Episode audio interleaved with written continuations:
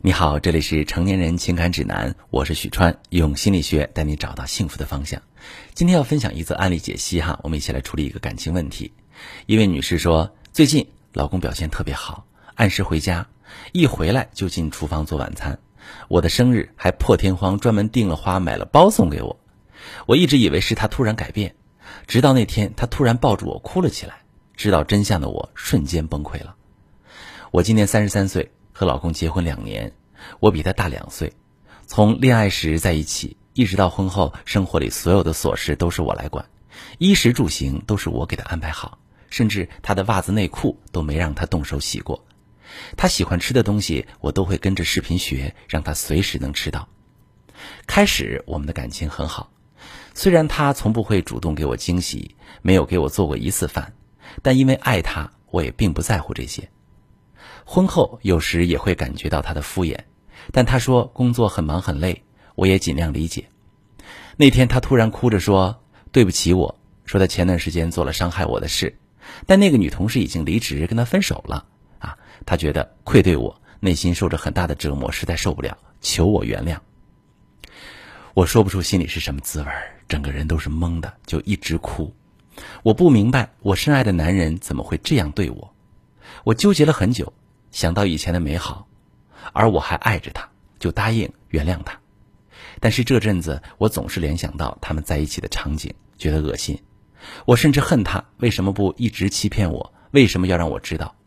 只要想起来，我就会提起，心里怎么都过不去。提的次数多了，他反而撂脸子。为此，我们总是吵架，感情越来越差。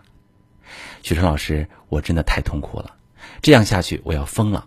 我并不想离婚。可是又没办法当做什么都没发生，我该怎么办啊？我们的婚姻还有好起来的可能吗？好，这位女士，我十分理解你的感受，也很心疼你现在的状态。本来生活平静幸福，任谁听到老公这样的坦白，一时都无法接受。可是如果你不想离婚，我们就需要理性的分析一下你们之间存在的问题，以及接下来怎么做才能改变当下的状态。在我看来。你老公也不是一个完全无药可救的男人，他犯了错，被负罪感和愧疚感折磨，忍不住告诉你实情。尽管你说还不如一直不告诉你，但如果我们不知道，还会一直生活在幸福的假象里，看不到也不会重视早就已经存在的问题。但原谅两个字说起来容易，做起来难。你虽说原谅了他，但通过你们之后的生活互动情节来看，你内心并没有做到。以至于感情陷入恶性循环。我知道很多女性朋友都会说很难不去想这件事，但如果想要生活继续下去，就必须得试着放下，不然我们怎么重新开始生活呢？但是在原谅之前，我希望你能对自己做一个全面的了解，可以试着问问自己的内心：得知他曾经的背叛之后，你是否有能量守护你们的婚姻，继续爱他？你想要的生活是什么样的？这个男人能不能跟你一起去创造？你能否做到不翻旧账、患得患失？先考虑清楚这些问题，看到自己内心真实的感受。因为一旦选择原谅，就意味着必须打开心结，不然这件事儿会一直是一个症结，你们也不可能好起来。如果你决定重新开始，那就先去信任他吧，尽量不把问题扩大化。因为指责和翻旧账会让他看不到未来，甚至破罐子破摔。而如果你能给他适当的理解，就会激起他的自责内疚，对你更好，让他用下半生加倍补偿你，也不失为一个好的选择。其次，我们再来看看你们之间的问题。在你的描述里可以看出你非常爱他，事无巨细，连袜子内裤都帮他洗，所有的事都是你代劳。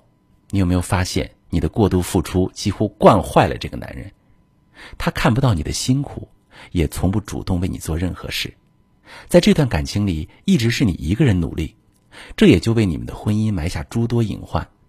日子很长，谁能够一直不求回报的付出呢？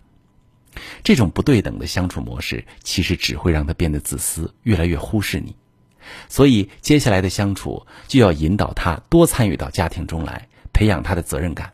树立一些规则意识，姑娘，我不是说我们不可以很爱一个人，但不要在爱里丧失自我。好，如果大家遇到感情问题，也可以把你的情况详细跟我说说，我来教你怎么处理。我是许川，如果你正在经历感情难题、婚姻危机，你可以加我的微信：幺七八三九零幺零三五幺，把你的问题详细的跟我说说，我来教你怎么处理。如果你身边有朋友遇到感情难题，你可以把我的节目转发给他，我们一起帮助他。喜欢我的节目就点一个关注，点个赞，我们一起做更好的自己。